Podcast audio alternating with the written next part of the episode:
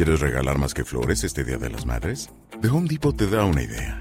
Pasa más tiempo con mamá plantando flores coloridas, con macetas y tierra de primera calidad para realzar su jardín.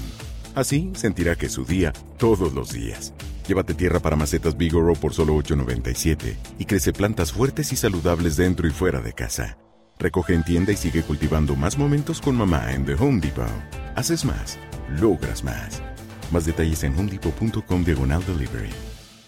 La inflación llegó al 4.68% en este mes de marzo, lo que significa que prácticamente en cualquier lado en donde estés invirtiendo en este momento a corto plazo, está perdiendo valor. Algunas fuentes indican que Twitter está en pláticas para adquirir a Clubhouse, la nueva red social de moda. La Bolsa de Valores de Estados Unidos llega a máximos históricos después de ver el apoyo de la Reserva Federal. México hace un lado a China como primer socio comercial de Estados Unidos. Todo eso y más aquí en las noticias financieras. Hola a todos, bienvenidos sean a las noticias financieras. El día de hoy, como cada lunes, miércoles y viernes, vamos a estar hablando sobre todas las noticias que sucedieron alrededor del mundo financiero.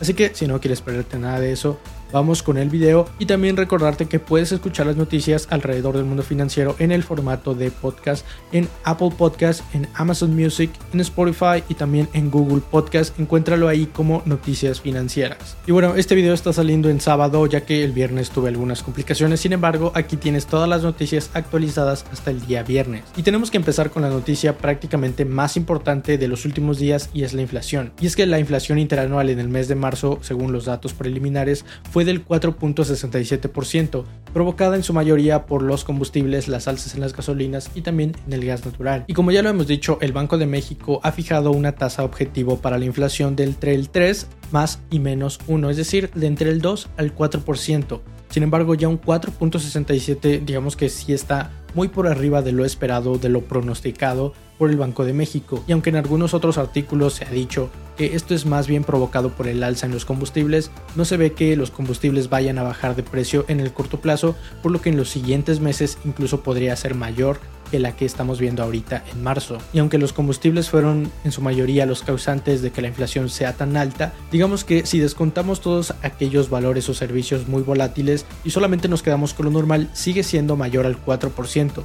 Eso significa que en realidad sí se están inflando los precios de todo. Y es normal ya que uno de los principales combustibles que se utiliza para mover todo es la gasolina. Y eso significa que tus ahorros ya están perdiendo valor. Por ejemplo, la inversión que tengo en banco que te paga un 4% en los ahorros que tengas prácticamente a la vista, está pagando un 4% y estoy perdiendo dinero. Y es que básicamente cualquier inversión que tengas en este momento que esté por debajo del 4.67% te va a estar haciendo perder dinero o más bien no te va a estar ayudando a compensar lo que hace la inflación. Y es que no sabemos exactamente cuánto vaya a durar todo este periodo de inflación alta en nuestro país. Sabemos que en Estados Unidos también esperan que haya inflación en el corto plazo, que probablemente sea de entre el 2-3%, pero no es tan grande como la que tenemos aquí. Con todo este escenario es preferible que trates de buscar inversiones que te den arriba del 4.67% si estás invirtiendo a corto plazo y si estás invirtiendo a largo plazo lo mejor sería comprar bonos denominados en UDIs porque los UDIs aumentan de valor conforme lo va haciendo la inflación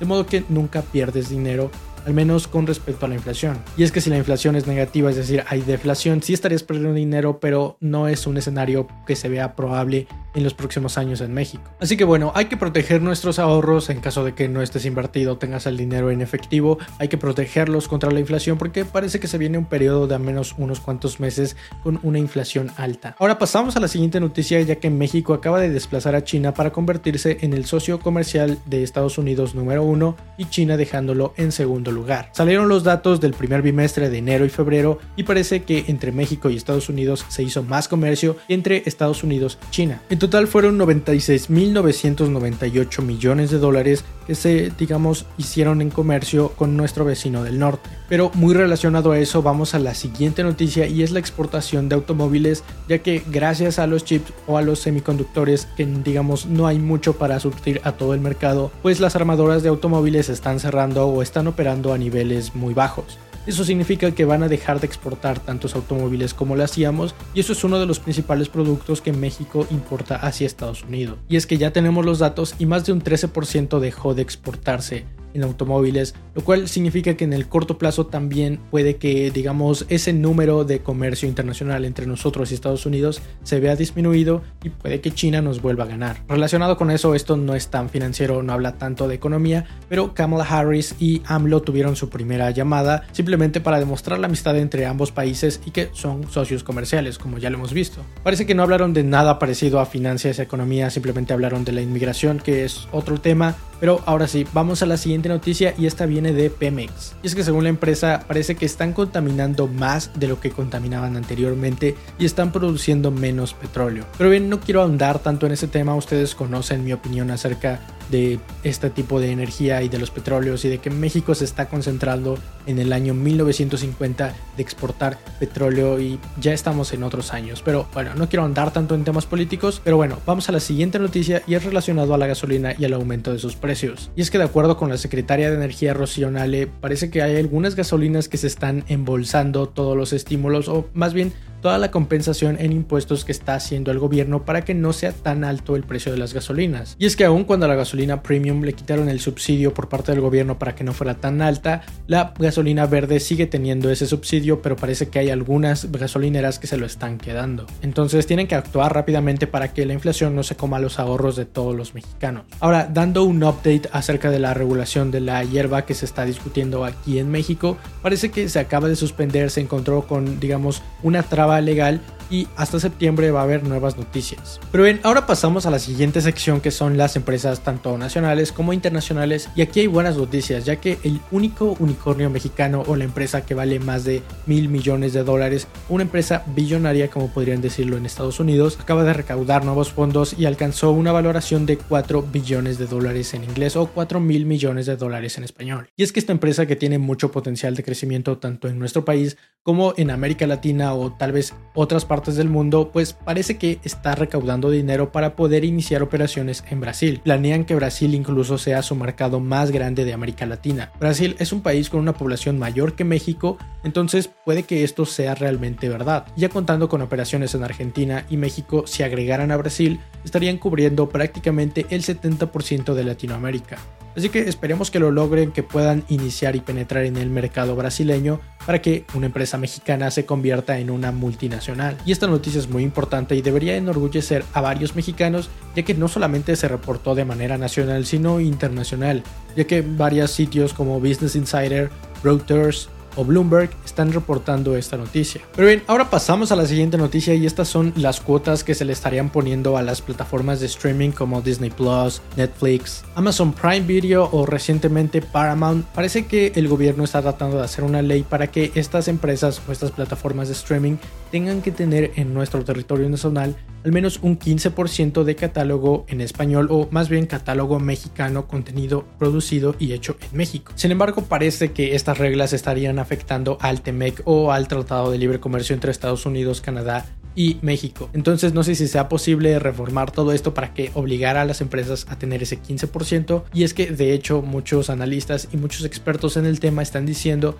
que esto es simplemente para beneficiar a TV Azteca y a Televisa. Pero bien, es simplemente una noticia en una etapa muy inicial, todavía no sabemos siquiera si va a pasar o si la van a proponer, etcétera. Entonces vamos a darle seguimiento más adelante. Algo está sucediendo con la red de redes sociales de Facebook, ya que en los últimos años ha tenido muchísimas caídas. Y es que no se ha dicho exactamente qué es lo que está provocando esto, si son ataques cibernéticos o si son fallas en su servicio, ya que recientemente se ha dado la información de que miles de millones de cuentas han sido de alguna manera comprometidas y esto debería ser bastante preocupante para todos los usuarios de redes de redes sociales de Facebook. Y es que recientemente el pasado jueves hubo otra falla en Facebook, Instagram y WhatsApp y todas las redes que tiene Facebook. Pero bien, ya que estamos hablando de redes sociales, vamos con su competencia que es Twitter ya que parece que está en planes o está en pláticas para poder adquirir a Clubhouse por aproximadamente 4 billones de dólares. Esta nueva red que recientemente empezó a ganar un buen momentum parece que ya está siendo planeada para venderse a Twitter y es que Facebook ya no la puede comprar porque digamos que ya están en el ojo del huracán conforme si son muy grandes y deberían de separarse como lo vimos en el pasado con Windows, que la separaron en varias empresas. Así que Facebook tiene miedo de que eso también pase con ellos y están tratando de, digamos, quedarse al margen de la ley. Por eso Twitter está sacando esta oportunidad para poder adquirir a esta nueva red social. Y es que todavía no tenemos noticias sólidas de si esto sí se va a concretar o no, si ya hay un trato o no. Es simplemente una persona que está muy cerca de estas negociaciones que está reportando esto. Así que ninguna de las dos empresas, ningún CEO de ambas empresas ha confirmado esto de manera oficial, así que hasta que no haya noticias alrededor de esto, vamos a seguir con que es una teoría. Ahora vamos con noticias de la bolsa de valores, ya que después de que la Fed dijera que va a seguir soportando la economía y que va a seguir con estas tasas bastante bajas por el tiempo que sea necesario, el S&P 500 el pasado miércoles, jueves y viernes subió bastante y de hecho alcanzó un máximo histórico. Las acciones tecnológicas fueron de las que más se vieron beneficiadas en estos últimos días, entonces parece que le sentó bastante bien esta noticia de la Fed a la bolsa de valores y a los mercados. Ahora vamos con noticias un tanto del ámbito internacional y de la economía internacional, ya que el aumento a los impuestos a todas las empresas de Estados Unidos al 28% podría traer como beneficio en la próxima década 2.5 trillones de dólares. Y aunque todo eso es prácticamente nada de lo que el gobierno ha gastado en este año y en el año anterior, pues parece que sería una buena recuperación si es que aumentan los impuestos. Ahora otra noticia es la carta a los inversores anual que sacó el CEO de JP Morgan. La carta a los inversores de Jamie Dimon es algo importante en el mercado. Digamos que está prácticamente al nivel de la carta que saca Warren Buffett todos los años,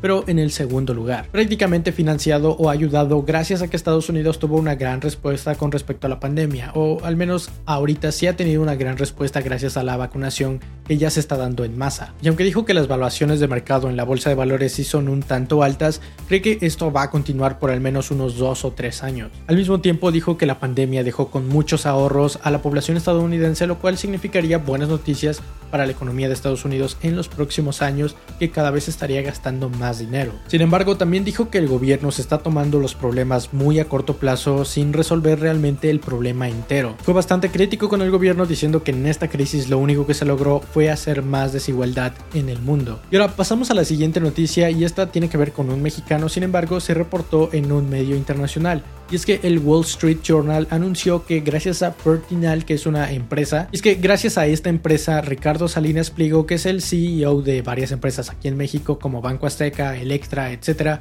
este grupo de empresas que es dirigido por este señor, parece que él se vio bastante bien favorecido cuando compró esta empresa de Pertinal a un muy buen precio porque se encontraba en algunos problemas. Esta empresa fue adquirida por Pemex varios años después cobrando él la diferencia entre lo que la compró y lo que la vendió. Entonces muchos estuvieron como críticos al respecto, sin embargo creo que esto es algo muy similar a lo que hace Warren Buffett con sus empresas cuando digamos compra empresas a muy buen descuento, no precisamente porque estén en problemas, aunque a veces sí lo están, pero muchas veces el mercado simplemente no las está tomando en cuenta, entonces él aprovecha esas oportunidades para hacerse de buenas empresas a un precio bastante accesible para después venderla a un mejor precio. No sé, dime tú qué opinas, ¿crees que esto es algo inmoral o que simplemente es un negocio más para este señor con miles de millones de pesos? Ahora vamos con la siguiente noticia y es que hay un nuevo miembro a los mil millonarios o a los billonarios como se les dicen en Estados Unidos, y esta es Kim Kardashian. Y aunque esta es una noticia un tanto de chisme, quisiera ahondar un tanto en lo financiero, ya que gracias a su empresa de maquillaje, que es una empresa privada,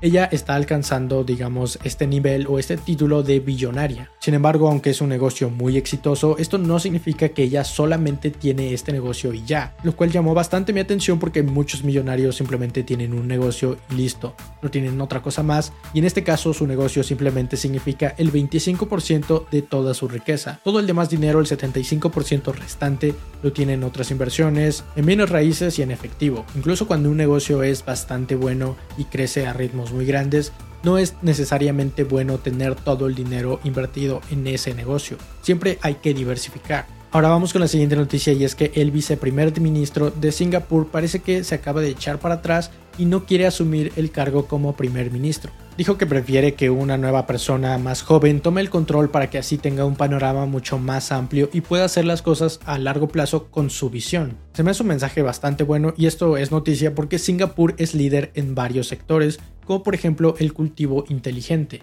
Y es que a pesar de ser un país bastante pequeño, es bastante innovador. Pero bien, esas son todas las noticias que tienes que saber hasta el día de hoy. Recuerda escuchar este video en el formato de podcast. Hazme un favor dándole like a este video, suscribiéndote y compartiéndolo con alguien que también le interese. Mi nombre es Alejandro y espero que tengas una excelente inversión. Bye.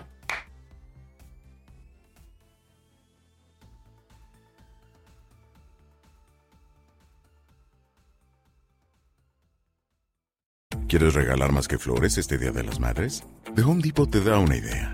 Pasa más tiempo con mamá plantando flores coloridas, con macetas y tierra de primera calidad para realzar su jardín. Así sentirá que es su día todos los días. Llévate tierra para macetas Bigoro por solo $8.97 y crece plantas fuertes y saludables dentro y fuera de casa. Recoge en tienda y sigue cultivando más momentos con mamá en The Home Depot. Haces más, logras más. Más detalles en homedepot.com diagonal delivery.